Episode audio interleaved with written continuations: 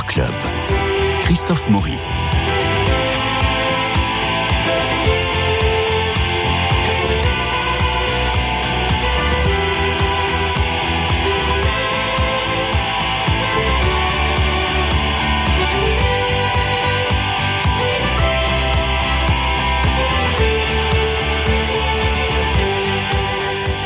Des auditeurs charmants m'ont envoyé des mails pour me demander des nouvelles de Bernard Medioni. Eh bien, Bernard est là, c'est le grand retour. Bonjour et bonjour à vous, Marie-Noël Tranchant et Dominique Borde. Bonjour, Bonjour, bonjour, Christophe. Je salue, je salue chaleureusement les auditeurs qui sont. Il y en avait deux. Mais oui, C'est ça. mais c'est déjà, c'est, déjà formidable. Il y a deux auditeurs qui m'ont dit, mais euh, j'espère que Monsieur Medioni va bien. C'était- ses cousins, il faut le dire. Je ne sais pas, mais en tout cas, ça, ça fait plaisir. Euh, donc, trois chroniqueurs, trois films.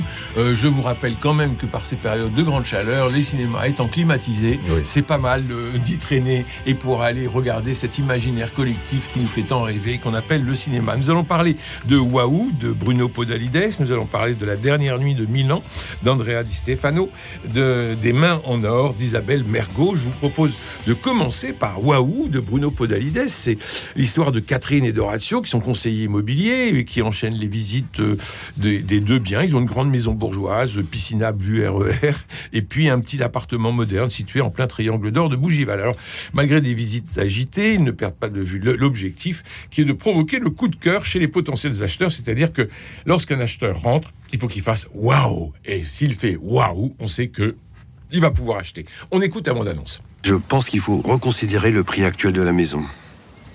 Vous êtes en train de nous dire que vous êtes nul Tu es stagiaire, donc euh, tu n'interviens pas pendant les visites. Capito. Il est gentil, mais il est pas un peu nunuche. Quel est le béaba d'un bon agent Faire de la thune. Il émet des hypothèses sur la vie, il y croit, je trouve ça sympathique, non Mhm. Oui, oui, oui, oui, c'est vrai. Voilà.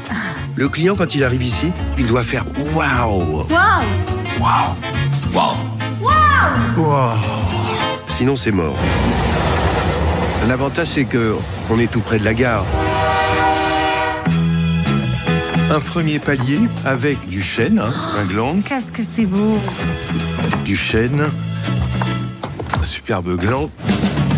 Il faut absolument connaître son produit. Et là, c'est quelle exposition? Avoir réponse à tout. Est-ouest. Là, on est nord. Et alors ici, les toilettes. Occupé. On fait une visite. J'espère qu'on vous dérange pas. Bah là, oui. On vous laisse. Bon, bonne. euh, euh, on vous laisse. Voilà. Dominique Borde, c'est Oui. un. Moi, j'ai trouvé que c'était un film à sketch et que c'était totalement décousu. Oui, alors c'est décousu, c'est vrai, mais il n'a pas tellement insisté sur les sketchs. Le point de départ de ce film, alors là, il faut connaître la télévision. Il y a une star à la télévision qui s'appelle Stéphane Plaza, qui s'occupe d'immobilier depuis des années et qui fait des visites. Et ils ont repris exactement les codes de Stéphane Plaza. La double vasque, c'est l'obsession de Stéphane Plaza. La suite parentale, tous ces trucs-là, c'est vraiment. Ils ont repris l'émission en somme, en la caricaturant un peu.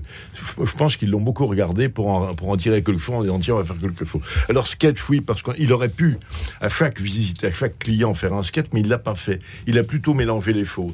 Euh, il n'a pas pris ce, ce risque-là. C'est peut-être dommage, ou c'est peut-être bien, je sais pas. Il n'en reste pas moins que, euh, bon, il, il s'amuse avec les visites immobilières, qui sont faites de promesses, de déconvenues et de découvertes, et par, avec le fameux Waouh, qui est le nom d'ailleurs de leur, euh, de leur agence De immobilière, hein, c'est ça. Alors, il y a eu une maison, en effet, il y a beaucoup de choses à refaire, un appartement moderne, ils ont dû avoir les, les deux lieux avec l'autre. Mais euh, d'habitude, chez eux, il y a l'humour et la poésie qui chevauchent et qui s'en- qui s'entrecroisent bien Chez là. Podalides toujours. Et là, non, Oui. on l'a pas eu. Oui, mais là, c'est un petit peu en sourdine. L'hu- L'humour est en eau calme et la poésie en sourdine. Moi, j'ai- trouvé que c'était un petit peu faiblard là-dessus. Ils ont dû tourner très vite. Ils ont dû faire ça avec les copains. Et puis, je sais pas, moi, j'ai eu l'impression que c'était pas tout à fait accompli. Hein, euh, euh, je crois qu'on est un peu sur la ligne brisée d'un constat souriant. Euh, mais c'est tout. La, la ligne reste brisée, ça fait un peu, ça cafouille un petit peu, ça fait un peu brouillon. Mais ils ont mis, ils ont mis des fausses qui sont à eux, mais, mais qui passent très vite. Alors ils n'insistent pas. Ce qui est leur qualité en général, c'est de pas insister. Mais là, ça se voit un peu trop, je crois. Moi, j'étais un peu déçu, alors que j'aime bien ce qu'ils font d'habitude. Euh, voilà, on, on sourit, mais on rit pas aux éclats. Alors les copains passent, Eddie Mitchell, Manu Payet, Roche Dizem. bon, Eddie Mitchell qui cabotine de façon euh, oui, honteuse. Oui, oui, ben, il, il les, les vieux ronchons, mais euh, voilà, bon, ça passe, mais il y, a, il y a des trucs qui sont. Karine Viard est, est toujours très bien aussi Oui. dans, la, dans la compassion illuminée. Il y a des choses comme ça. C'est tendre, doucereux, mais sans aspérité. Moi, j'ai été un petit peu déçu. Voilà, je crois qu'on on aurait aimé un peu plus de folie, et là, on a. Et de poésie. Et, et oui, et là, on a des visites. Point final, quoi, avec un peu de fantaisie, mais pas beaucoup. tout. Alors vous savez que Marie-Noël Tranchant est amoureuse de l'univers de Podalides. Oui, oui, non, mais et je de comprends. Lui-même. Donc euh, elle a peut-être été déçue. pense aussi, qu'il- je pense qu'elle va rehausser, elle, elle va rehausser votre déception Mais parce la- que ensuite Bernard va, va l'enfoncer. Allez, Marie-Noël, allez-y. La chose qui m'a- qui m'amuse et me frappe dans l'intervention de Dominique, c'est qu'il a mis constamment Bruno Podalides au pluriel. Et je trouve Oui. ça Ah assez bon? charmant. Mais oui. Est-ce est-ce un dédoublement Est-ce un- Pourquoi Non, Oui, mis au pluriel. il- Bah, ils sont deux à faire les visites. hein. Ah, avec c'est avec ça. Karine Ah avec oui, Karine non, Viard. non, non. Alors donc, le film est écrit par Mais le film est- se Alors- singulier, lui, c'est ça. hein. Oui, le film est singulier, comme l'est Bruno Podalides.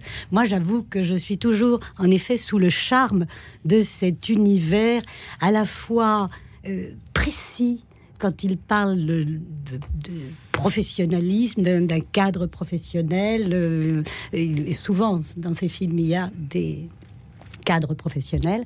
Et là, il est euh, un côté précis et bricoleur, presque euh, jongle avec les codes, euh, etc.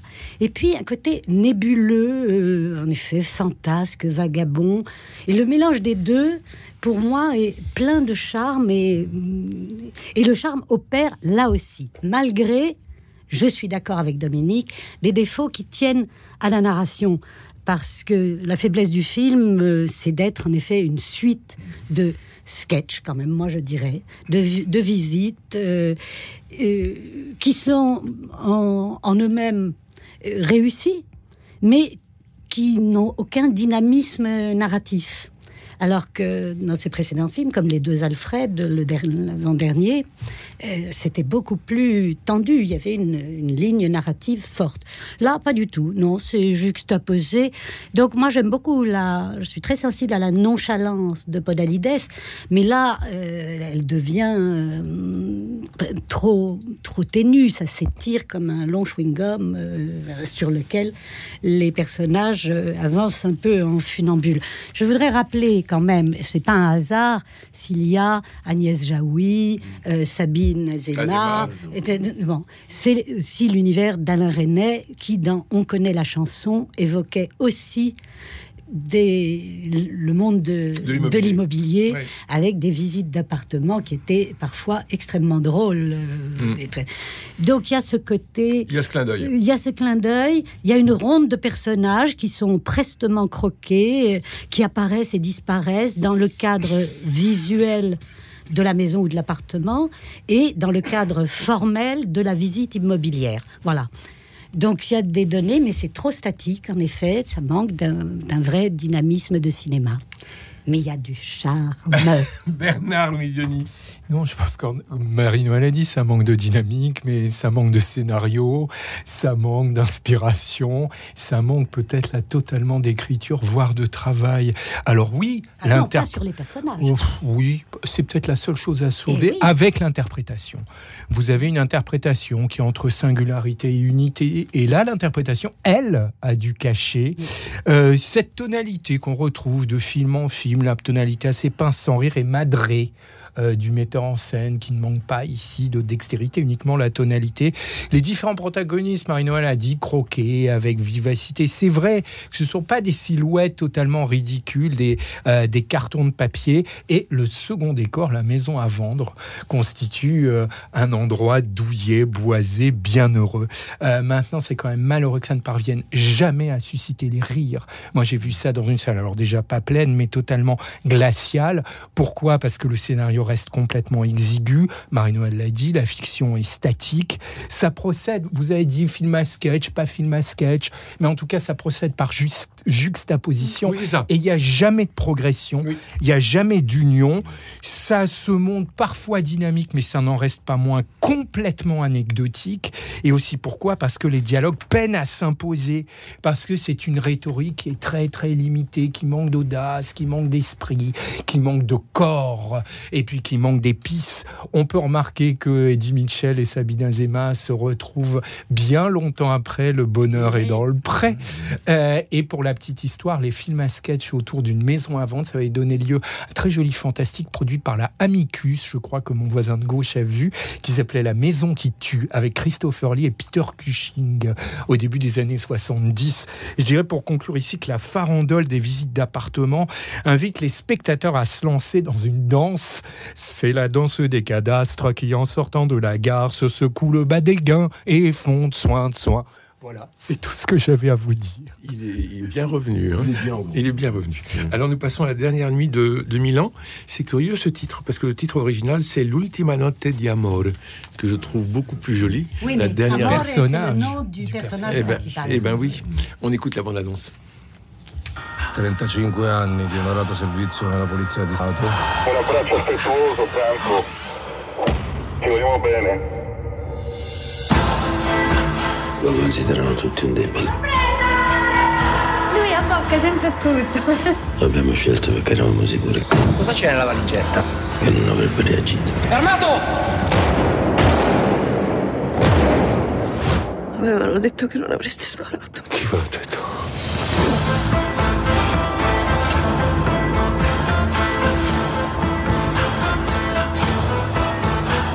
Denaro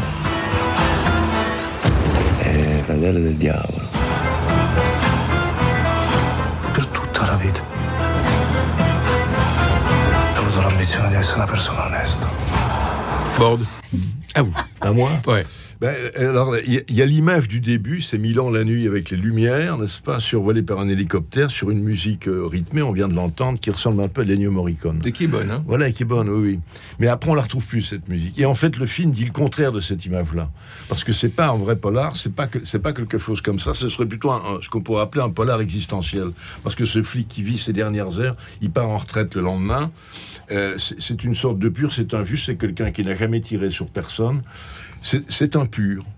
Et euh, il va se retrouver dans une, euh, à propos d'une dette, dans une histoire euh, un peu crapuleuse de trafic.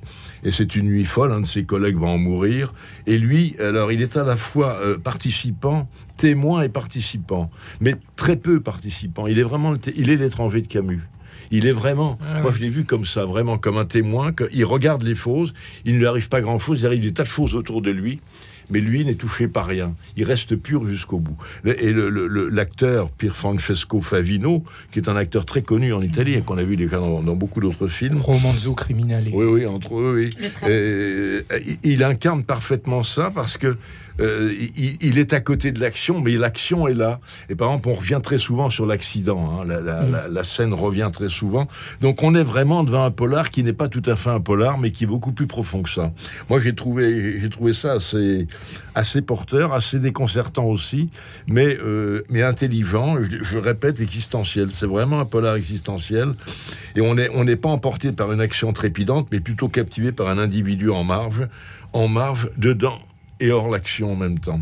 Un purificateur qui est pris piège, pris dans un piège, mais euh, on peut le dire qui, qui- qui a toutes les forces de s'en sortir, parce que c'est un regard uniquement, c'est un regard sur Mais le vous monde avez raison, mais vous avez raison, Dominique, de faire le parallèle avec, euh, avec Camus. Oui, Ouais, c'est, il y a un peu de ça. Absolument.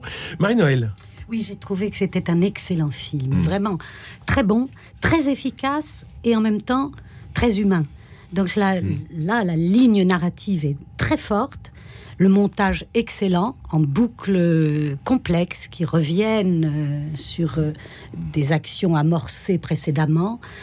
Euh, et puis une, une patte humaine euh, très très puissante euh, et, et émouvante.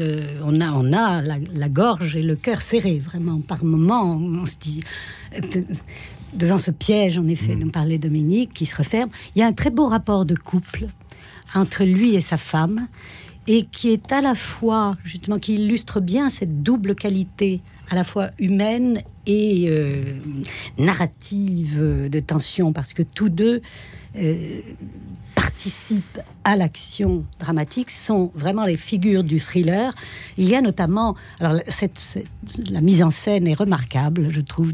Le début, ce plan qu'évoquait Dominique, ce survol de Milan la nuit est somptueux et arrive à la fenêtre d'un appartement seul éclairé sur une façade noire. Et là, on entre à l'intérieur, on attend le héros qui ne vient pas. Et pour cause, il est pris dans cette action lointaine à laquelle, à laquelle va être bientôt mêlée sa femme, Mm. très éprise de lui et qui le soutient. Alors il y a une autre scène magnifiquement mise en scène où on a un tunnel des victimes sous le tunnel, la police qui est intervenue et des bretelles d'autoroute qui s'entrecroisent Mhm, et l'action, il y a une double à divers niveaux, ce qui se passe sous le tunnel, ce qui se passe au-dessus. Et c'est extraordinaire de voir toutes ces actions se dérouler en même temps, comme les bretelles d'autoroute se superposent et s'entrecroisent. C'est magnifiquement Et il n'y a montré que le par cinéma qui- il y a que le cinéma qui peut faire ça. Et Ça, il le fait magnifiquement. épatant. Et ça, c'est du grand cinéma Ouais, italien. C'est du grand cinéma italien, magnifiquement interprété, avec euh, vraiment une, une mélancolie profonde euh, des personnages, qui, pour, pour lesquels on a mais vraiment une, une sympathie, une compassion euh, extraordinaire, qui, oui, qui vous serre la gorge, vraiment. On ne voudrait pas qu'- qu'arrive tout ce qu'on voit venir. Et, et, ça arrive, mais en même temps, il y a une, une générosité de, de regard et de cœur qui fait que quelque chose va plus loin que ça, que ce piège. La dernière nuit de Milan d'Andrea Di Stefano. très bon thriller. Bernard. Oui, je suis d'accord avec ce qui a été dit. C'est un film convaincant, c'est un film élégant et c'est un film consistant. La réalisation a beaucoup de style, elle est fébrile et habile dès le début d'ailleurs, d'entrée de jeu. Et c'est vrai qu'il y a beaucoup de doigté. Et pourtant, c'est pas, ça n'est pas un film poseur. Je trouve qu'il n'y a pas d'affaîtrie. Euh, on peut dire aussi qu'il y a une structure dramatique et une narration entre âpreté et conviction qui emporte l'adhésion parce que tout au début on ne sait pas trop ce qu'on nous montre et après tout va se mettre en place. Une voiture qui s'arrête avec le héros qui descend jogging on comprendra pourquoi après euh, et des éléments qui viennent prendre corps petit enfin prendre avoir un nouvel éclairage au cours du film. Il y a deux scènes qui tirent leur épingle du jeu. La scène à l'intérieur d'une voiture avec deux passagers qu'on a pris. Alors là quelle tension quelle attente euh, et puis quelle euh, quelle violence subite. Et puis, euh, un des personnages qui court après des diamants, qui va mettre les pieds dans l'eau et qui après va devenir la proie. On ne va pas de, dire de qui, mais ça, c'est vrai que ce sont deux scènes qui tirent, euh, qui tirent leur épingle du jeu. Vous avez effleuré la musique. La musique est aussi tout à fait réussie. Elle a beaucoup d'éclat et elle rappelle le thème principal d'un film de Mario Bava qui s'appelle Les Chiens enragés, qui était un de ses tout derniers films en 74. Et le thème est assez voisin. Maintenant, pour ma part, j'ai trouvé que c'était un petit peu long. Ça manque cruellement d'humour. Si on n'y veut, si on veut On tout comprendre, C'est pas le sujet. si on- bah, pour dégonfler à un moment ou à un autre. Bon, c'est pas dramatique, mais seulement euh, si on veut tout comprendre, tout n'est pas parfaitement clair du début à la fin. Il faut quand même s'accrocher. Moi, contrairement à Marie-Noël, j'ai pas trouvé les personnages si attachants que ça, parce qu'il y en a quand même pas un qui soit honnête, à part le petit garçon. Euh, et ça, c'est quand même, c'est quand même un tout petit peu ennuyeux. Il y a une traîtrise à la fin qui est révélée qu'on voit venir longtemps avant. Euh, et, puis, euh, comment je, je disais, je trouve qu'il y a un quart d'heure de trop quand même pour finir ce sac de diamants confié clandestinement. On peut se demander si ce n'est pas ici un dépôt de Milan. Merci. Des mains en or euh, d'Isabelle Mergot. euh, maintenant, il s'agit de François, qui est un futur académicien, écrivain célèbre. Il a une épouse qui est chirurgienne. Il a un cercle d'amis de haut rang. Sa vie serait un bonheur parfois s'il ne souffrait pas d'un terrible mal de dos qui empoisonne absolument tout son quotidien. Alors, par le plus grand des hasards, il va rencontrer Martha, une incroyable euh, Martha, qui est jouée par Josiane Balasco, qui a des mains guérisseuses et qui va guérir, ou du moins atténuer ses douleurs. Il va devenir dépendant des mains de Martha, euh, qui l'apaise et euh, c'est mieux que n'importe quel euh, médicament. Alors entre les deux personnages, entre Martha et François, il va y avoir une amitié étonnante qui va se dérouler pendant le film. On écoute la bande-annonce. C'est un type important, t'as vu ses chaussures C'est des fauchons. Ils font pas de chaussures, ces fauchons. Si. Ça va mieux? Vous êtes qui, vous? Martha, t'avais mal, je t'ai soigné. J'ai pris ton mal. Et il y en a des mal là-dedans. Des mots. Un mal, des mots. Un bocal, des bocaux. L'Académie française, qu'est-ce que ça représente pour vous? Une consécration? T'écris quoi? Des romans, des, des trucs comme ça? Nous ne ferons pas l'amour ce soir. Ah bah là, j'y comptais pas, je suis crevé. C'est le titre de mon premier roman. Nous ne ferons pas l'amour ce soir. Vous voulez pas fermer la fenêtre? On va attraper la mort. C'est la vie que t'attrapes. Ma femme doit se faire un sang d'encre. Monsieur C'est elle qui me soigne. Et médecin Professeur en médecine. Demain, je change ton traitement, tu vas essayer l'Arbonax 1000. Tu devrais mettre des chaussures qu'on enfile, sans lacets. Mais je suis pas encore handicapé non plus. En attendant, c'est moi qui fais les nœuds. Une rebouteuse, c'est le divorce là. Guérisseuse. Parce qu'on entend guéri. Vous êtes souffrant. Vous voulez que j'appelle madame Tout va bien, Gildas. Il faudrait bien un petit café, s'il vous plaît. Il a souri. Il a souri. Bernard. Oui, ben ça n'est pas exceptionnel. Ça ne repose que sur les acteurs. En tête, Lambert Wilson et quand même Josiane Balasco. Il y a une scène amusante, une mise en parallèle entre des festivités très populaires au rythme de la chanson Chin Chin Chin du Gaufret et une, soirée très très austère avec la femme médecin de son côté. L'intrigue alors hésite entre Arlette de Claude Zidi avec Josiane Balasco et Christophe Lambert et Misery. Personne ne l'a dit, mais c'est vrai, quelqu'un qui est récupéré alors qu'il vient d'avoir un accident de voiture et par quelqu'un. Alors elle, elle c'est une guérisseuse, l'autre c'était une infirmière. Maintenant la satire du milieu médical, ah là là, quelle lourdeur et c'est assez ridicule. L'histoire reste malheureusement chétive. Ce n'est pas assez drôle. Isabelle Mergot apparemment ne sait pas la différence entre des pieds et des syllabes. Un alexandrin ça a 12 syllabes, mais ça n'a pas 12 pieds, sinon ce serait la poésie gréco-latine. Euh, par ailleurs, euh, on peut regretter que l'écrivain qui reprend les autres à juste titre dise toujours au final. Et puis les dialogues Ça, sont c'est insupportable. Oui, et pour alors qu'il reprend tous les autres sur Mm. leur faute de français. Euh, et puis les dialogues restent quand même essoufflés. Je dirais que c'est un film qui mêle rhumatisme et romantisme parce qu'il décrit ici les souffrances d'une seule vertèbre. Euh, Marie-Noël Tranchant. Oui, le sujet est très rebattu, puis presque un pont aux ânes. C'est la rencontre entre deux classes sociales et deux caractères euh, psychologiques complètement opposés.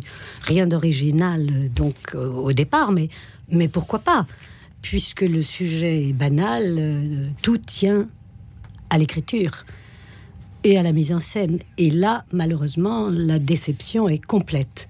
Euh, le- les personnages sont taillés à la serpe, vraiment. euh, les trois personnages principaux, c'est Lambert Wilson, donc presque académicien, qui est résumé à sa fatuité. Ah non, non, et mais il à a la sa stature de Jean-Christophe. Ruffin.